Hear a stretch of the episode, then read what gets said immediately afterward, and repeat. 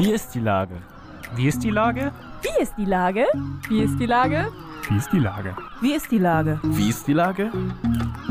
Der fast tägliche Podcast mit Lars Meyer. Wie ist die Lage? Unser fast täglicher Podcast als Kooperation von der Mopo und der Gute-Leute-Fabrik spürt tagesaktuellen Fragen nach. Seit 2020 kommen prominente Lenker und unbekannte Denker, also Barkeeper, Bäckerinnen oder Bürgermeister, knapp 15 Minuten zu Wort. Die Auswahl ist rein subjektiv, aber immer spannend und überraschend. Mein Name ist Lars Meyer und ich rufe fast täglich gute Leute aus Hamburg an. Unser Partner, der das diese Woche möglich macht, ist HVV Switch. HVV, Moja, Sixchair, Miles und Tier, alle Mobilitätsangebote in einer App. Das war Werbung. Herzlichen Dank. Heute befrage ich Isabella Werteschütter vom Ernst-Deutsch-Theater. Ahoi, Isabella. Ahoi. Liebe Isabella, wie ist das denn eigentlich als oberste Chefin selber auf der Bühne zu stehen? Du stehst jetzt in deinem neuen Stück, hast jetzt Premiere gehabt und äh, ist das nochmal ein bisschen besonders irgendwie so? Also gerade wenn dann alle auf einen gucken oder wie fühlst du dich damit? Also Spielen ist für mich immer das Schönste und ähm, es ist wunderbar in einem Ensemble ähm, beteiligt zu sein, Teil eines Ensembles zu sein und das Stück, was wir jetzt erarbeitet haben, Harper Regan, ist ähm, ein Ensemblestück und äh, mit einer großartigen Hauptdarstellerin Annika Mauer. Und ähm, das ist eine große Freude, dabei zu sein. Wir hatten einen wunderbaren Regisseur, ein tolles Regie-Team, Antoine Audehag, Tom Schenk als Bühnenbildner, Erika Landertinger für die Kostüme und Het Paleis van Boom, die die Musik dafür geschrieben haben. Und ähm, Natürlich ist es so, dass wenn ich auf der Bühne stehe, habe ich auch die Intendanzaufgaben ähm, zu bewältigen. Und das ist in dieser Corona-Zeit tatsächlich herausfordernd, ganz bestimmt. Aber ähm, ich bin immer dankbar, wenn, ähm, wenn ich spielen darf. Du hast ja die Corona-Zeiten schon angesprochen. Wie besonders ist das denn in dem Moment, wo man auf der Bühne steht? Denkt man da auch irgendwie nochmal dran oder ist man dann so komplett im Textflow? Also gerade was so Nähe und so weiter angeht. Nein, also da haben wir ja ganz klare Regeln. Wir testen uns äh, ständig und äh, sind im Ensemble alle geboostert und äh, dürfen ja ohne Abstand spielen. Das war ja ähm, zu Beginn der Pandemie durchaus anders. Da musste man ganz viele äh, Dinge berücksichtigen, als es die Impfung noch nicht gab, mit Abstand halten, Requisiten nicht weitergeben von einem äh, zu, zu anderen. Und ähm, da haben wir jetzt eine andere Situation. Wir spielen ohne Abstand. Wir ähm, test, haben eine Teststrategie und ähm, trotzdem ist es natürlich so, dass ähm, man immer auf Holz klopfen muss, ähm, dass mhm. alle gesund bleiben und ähm, man da nicht äh, Situationen hat, auf die man dann reagieren muss. Ähm, aber wenn ich auf der Bühne stehe, bin ich in der Szene mit ähm, meiner Partnerin Annika Mauer und da äh, ja, da lebe ich in dieser Szene und da kommt kein anderer Gedanke dazwischen. Auch nicht, wenn man ins Publikum guckt und alle nur im Schachbrettmuster da sitzen. Wunderbarerweise ist es so, dass ähm, wir da die vierte Wand haben. Also die, das Licht ist ja so, dass äh, ich während ich spiele in den Zuschauerraum gucken kann und ähm, gar nichts sehe, außer ja, schwarz. Also ich gucke, ich kann niemanden im Publikum erkennen, während das Bühnenlicht ähm, äh, an ist. Und natürlich sehe ich, habe ich bei der Premiere, als ich vor der Vorstellung das Publikum begrüßt habe, ähm, noch als Intendantin und nicht in meiner Figur, in meiner Rolle, ähm, habe ich ins Schachbrett, äh, in den Schachbrettsaalplan geguckt und ähm, der ist ähm, das ist schon natürlich ein bisschen befremdlich. Es sitzen alle mit Maske da. Das ist ja im Moment aktuell die äh, Vorgabe. Und ähm, es ist eben bei uns im Schachbrettsaalplan immer ein Platz zwischen ähm, den Menschen, die zu uns kommen. Aber es war trotzdem ein mit 370 Menschen gefüllter Saal bei der Premiere und ähm, und eine tolle Stimmung. Also ich glaube, die Dankbarkeit ist so groß, dass wir spielen dürfen, dass das Publikum wieder zu uns kommen darf. Nach diesen Zeiten des Lockdowns, ähm, die uns ja nach wie vor allen in den Knochen sitzen, ähm, ist das ähm, ist allein das Spielen können, Publikum zu sich einladen dürfen, immer ein Fest. Jetzt bist du nicht nur Intendantin, nicht nur Schauspielerin in deinem eigenen Haus, du bist auch noch Bürgerschaftsabgeordnete. Äh, wie funktioniert das denn jetzt mit den Terminen, wo du abends spielen musst? Fällt dann die Bürgerschaft für dich aus oder äh, wer gewinnt da gegen wen? Äh, das Theaterstück oder die Bürgerschaft?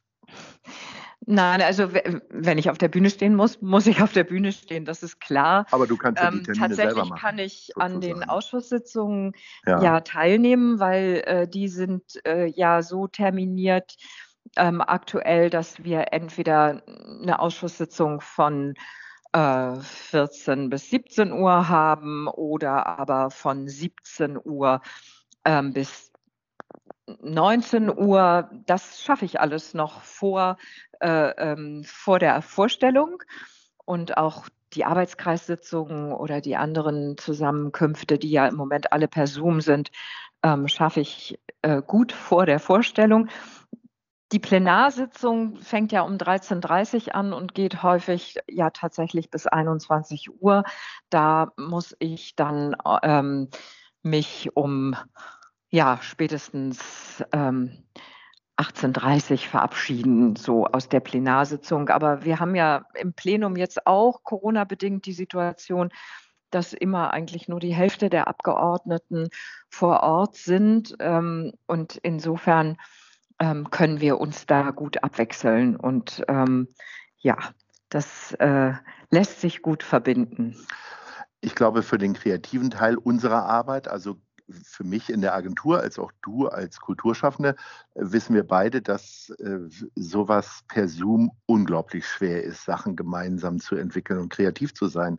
Wie ist das denn mit ja. so einer, ich sag mal, doch recht unemotionalen, eher strategisch-planerischen Aufgabe von Politik? Ist das vielleicht sogar fast besser, weil man keine Daddeleien, keinen Smalltalk hat, sondern die Punkte so richtig durcharbeitet? Also ich glaube tatsächlich, Ausschusssitzungen ähm, per Zoom funktionieren, ähm, sind sehr konzentriert auf jeden Fall.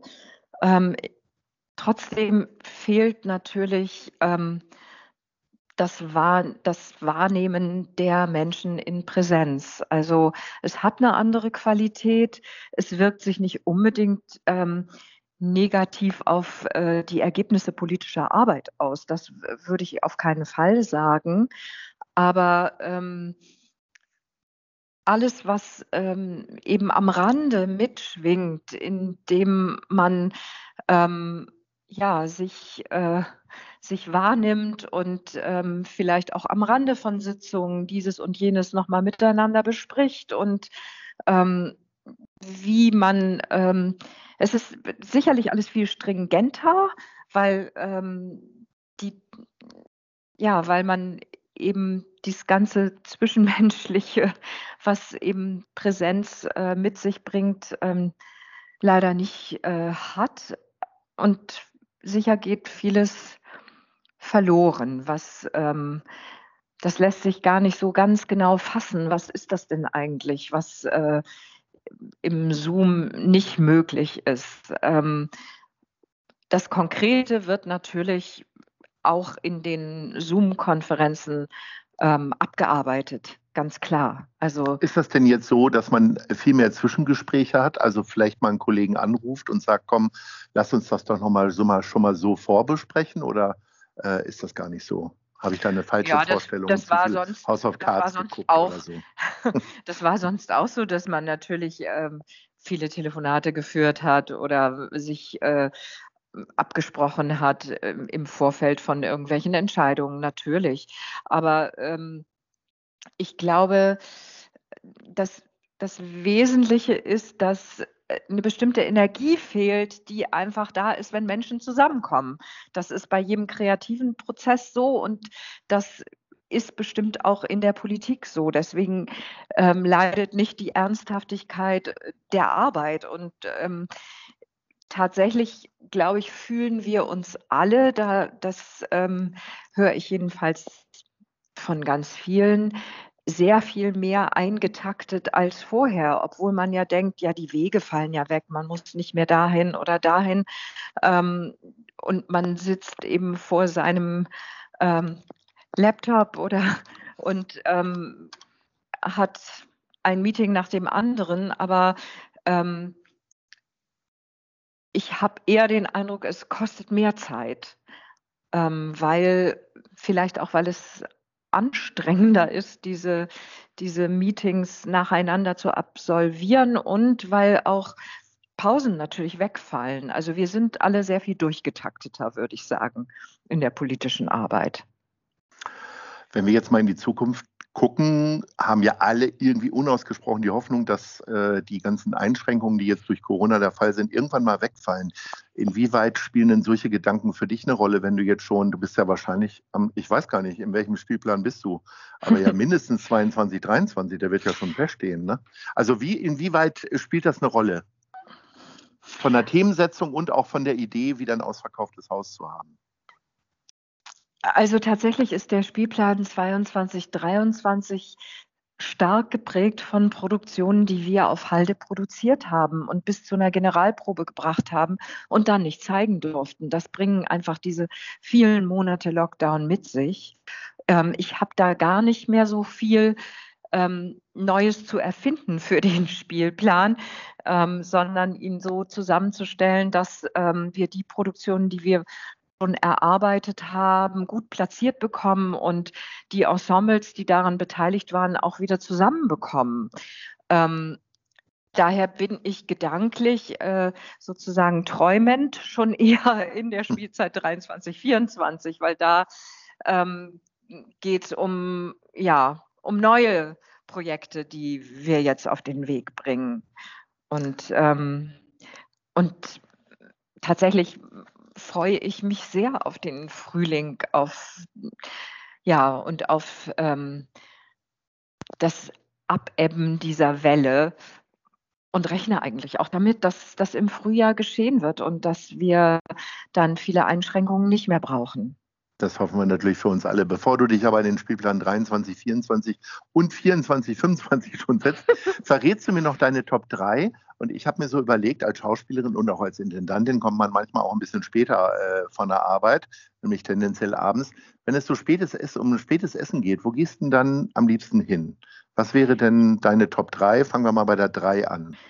Ähm, Casanova im Hofweg. Das ja. ist ein Italiener, wo wir sehr gerne hingehen. Ähm, mit dem Ensemble nach der Vorstellung. Nur im Moment, im, äh, in der Situation, wo um 23 Uhr Sperrstunde ist, ähm, schaffen wir es da, dahin gar nicht mehr, weil wir sind um 10 mit der Vorstellung zu Ende und dann mhm. hat man noch eine Stunde und deswegen ähm, ja, ist es äh, gerade so, dass ähm, wir eigentlich entweder dann in die Bodega gehen bei uns am Haus ähm, mhm. mit Tapas und Wein ähm, und äh, da noch eine Stunde zusammen sind oder ähm, im Schütters, da gibt es dann eher einen Toast Hawaii oder sowas. Da gibt es einen ja. Toast Hawaii? Oh. Ja, das, das ist einer der wenigen Orte, wo es sowas noch gibt. Ja, es gibt im, ich durfte mit Sabine Rosbach vom NDR äh, äh, letzten Sommer mal einen Toast Hawaii im Café Funkeck genießen. Und äh, die sei ja. hiermit gegrüßt. Also nicht nur Toast Hawaii, sondern Sabine Rosbach. Ja, von mir äh, auch. Herzliche genau. Grüße. Gut, dann treffen wir uns doch auch mal auf den Toast Hawaii, würde ich sagen. Und äh, bedanke mich recht herzlich und drücke dir natürlich die Daumen, dass äh, aus dem Schachbrett nicht irgendwann wieder ein ganz leeres Brett wird, sondern dass es richtig schön voll wird. Herzlichen Dank. Alles Unbedingt. Liebe. Danke dir. Ahoi. Tschüss. Eine Produktion der Gute-Leute-Fabrik in Kooperation mit der Hamburger Morgenpost.